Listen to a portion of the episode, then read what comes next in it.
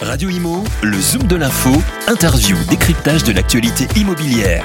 En partenariat avec Alila, leader du logement pour tous. Bonjour à tous, euh, on va parler d'un livre qui va faire beaucoup de bruit, Le grand retour de la Terre dans les patrimoines aux éditions Odile et Jacob. Ils sont deux à avoir commis ce livre. Alain Tranois, directeur d'études à l'école des hautes études en sciences sociales et Étienne Wormser, professeur d'économie à Sciences Po, professeur à New York University, Abu Dhabi. Étienne Wormser, bonjour.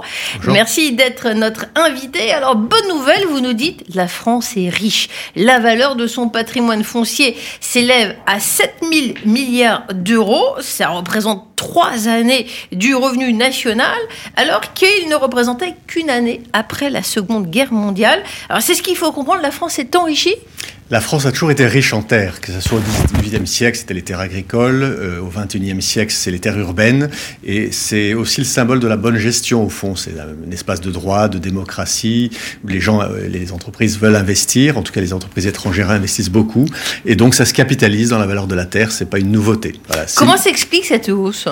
Et il y a plein de facteurs, mais je pense que la bonne gestion en est un. Quand on compare avec la Grèce, où pendant la crise financière de la Grèce, les valeurs foncières ont baissé de 20%, la France, elle a continué continuer, on faut accumuler cette richesse. Et euh, les Français aiment bien la terre, donc ils aiment bien être propriétaires, c'est un pays de propriétaires. Et euh, les conditions de crédit aussi ont, ont, sont améliorées, la politique de taux d'intérêt, donc tout ça fait au fond euh, les opérations macroéconomiques qui font que ça se transmet dans la terre. Alors, est-ce que on, peut parler de bulle immobilière? Parce que ça a tellement monté, on est à des niveaux assez significatifs Alors, Comment est-ce qu'on définit une bulle? C'est quelque chose qui va finir par exploser. Et euh, on a eu quand même plusieurs occasions que cette bulle s'effondre. Euh, pendant la crise de 2007, la crise du Covid, euh, il y a eu aussi les tensions sur les dettes souveraines en 2011, et à aucun moment ça ne s'est effondré. Ça a baissé un peu, mais ça a continué à s'améliorer. Donc on face une espèce de bulle robuste qui est là. Donc on pense que cette valeur-là va durer pendant assez longtemps, d'autant qu'elle est assez protégée par les dispositifs institutionnels, nos habitudes, les mairies qui, qui, construisent, mais peut-être pas autant qu'elles elles, elles devraient pour loger les gens. Et donc, en fait, cette valeur foncière, elle est assez captive. Euh, on, fait un petit retour en arrière. À la veille de la Révolution, la répartition de la terre était euh, incroyable. On l'apprend dans votre livre. Le nombre de propriétaires fonciers, c'était 4,7 millions pour une population de 27 millions euh, d'habitants. Et ce, foncier, cette terre, elle, s'est valorisée. et ça va continuer. Est-ce que vous revenir sur ce phénomène? Alors, il y a, une, quand même une anomalie historique. Alors, c'est vrai, sur la Révolution, on a fait la réforme foncière, mais les inégalités se sont réconciliées constitué assez vite au fond.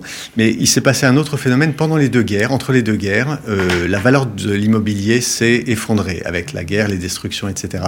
Et en fait, euh, le petit paradoxe, c'est quand on a fondé notre euh, sécurité sociale, on l'a fait au moment où la valeur de la terre, des terrains et de l'immobilier était le plus faible. Et donc on l'a financé naturellement sur le capital et le travail. Le pacte social, c'est financer au fond la sécurité sociale sur le capital et le travail qui était à leur apogée.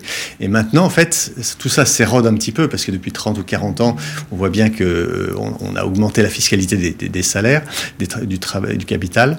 Et euh, pendant le même temps, bah, du coup, euh, l'immobilier étant assez défiscalisé en termes de, valeur, de plus-value, ben, naturellement, la valeur s'est reportée sur la terre, un peu au détriment des entreprises, de l'emploi.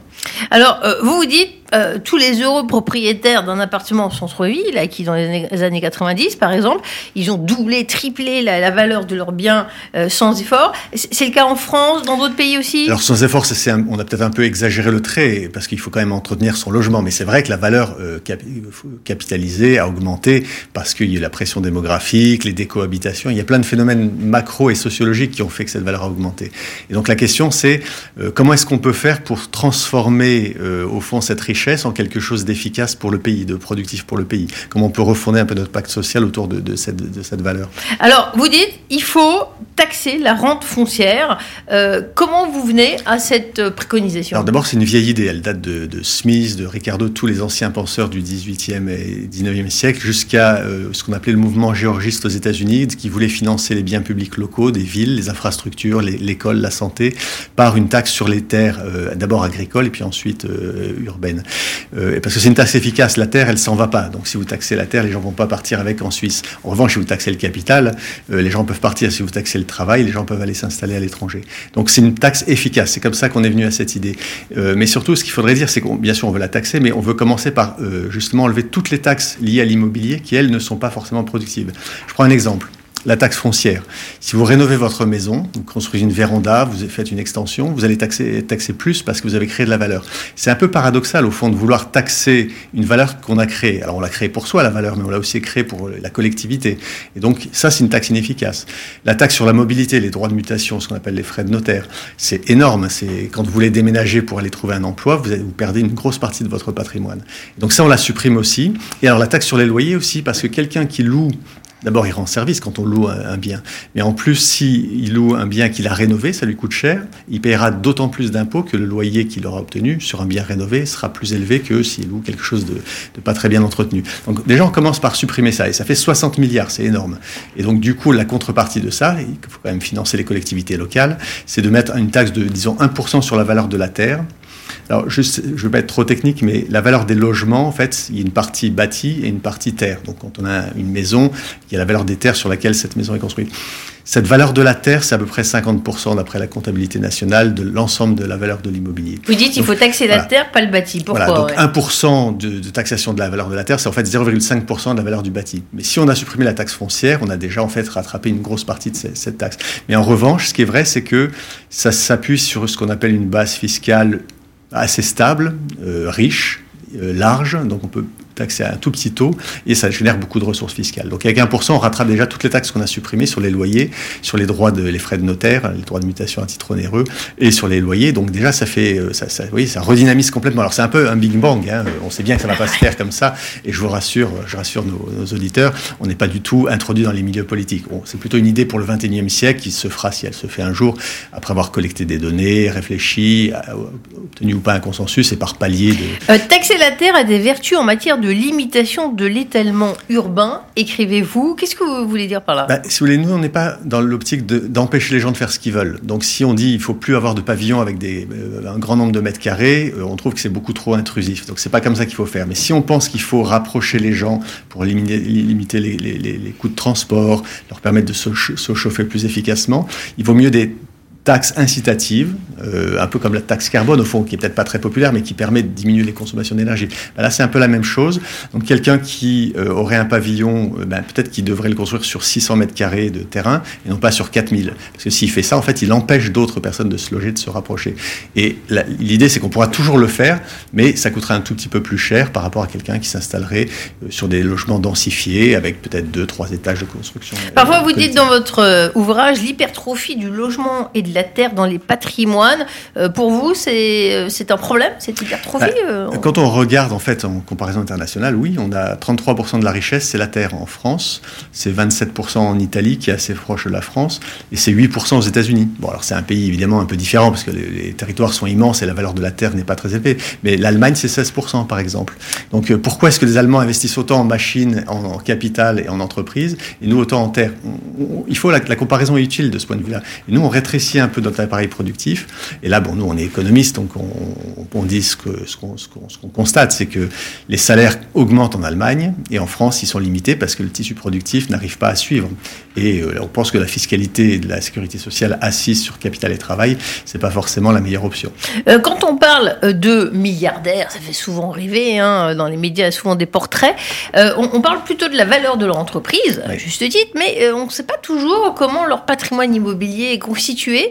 Et il y a quelques exemples croustillants dans votre livre. Vous pouvez nous en livrer Alors oui, on, parlait de Bill Gates par exemple, dont évidemment son patrimoine total est colossal. Si on parle de, dizaines de milliards de dollars, 80, 100, ça dépend des cours boursiers. Bon là, ça a un peu baissé, mais euh, ça finira par réaugmenter.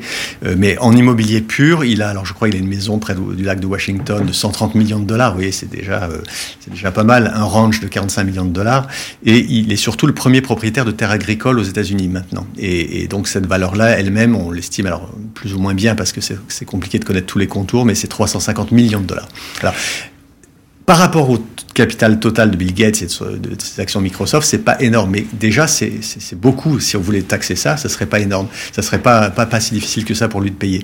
Euh, mais on s'est aperçu en regardant les données très attentivement qu'il y a beaucoup plus d'inégalités de patrimoine immobilier et terre que ce qu'on pouvait penser. C'est vrai que si on pense aux résidences principales, qui ne sont pas vraiment notre cible, là, c'est les classes moyennes, un peu plus les classes supérieures. Là, vous parlez de la France Pour la France, pour la France, mais en mmh. général, c'est vrai pour à peu près tous les pays. Mais quand on regarde les autres composantes du patrimoine liées à la terre, donc à la fois les résidences secondaires, les résidences locatives que les gens mettent euh, en location, le foncier des, des beaux commerciaux, euh, les terres, les vignes, les, forêts, euh, qui sont en plus bien défiscalisées en France, en fait, c'est très inégalitaire. C'est beaucoup plus que ce qu'on pensait.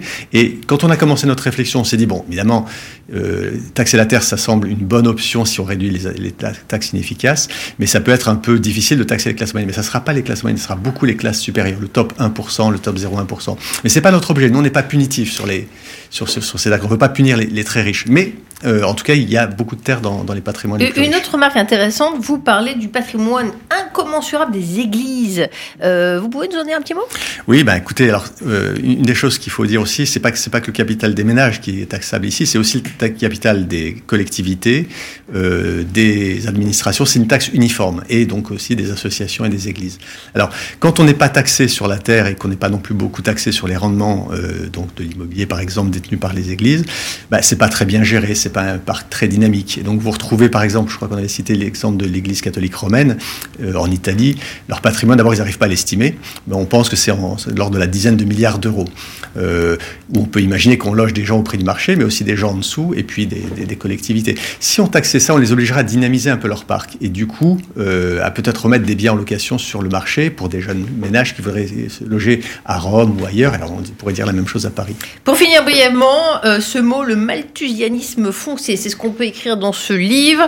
Euh, qu'est-ce qui rend le marché immobilier français si robuste, hein, livres Alors, il est robuste. Bon, alors, il y a plein de choses. L'environnement, par exemple, le zéro artificialisation net. Euh, en gros, on dit on va plus construire si on n'aménage pas des territoires en même temps. Donc, on, limite en fait les surfaces de facto à horizon 2050.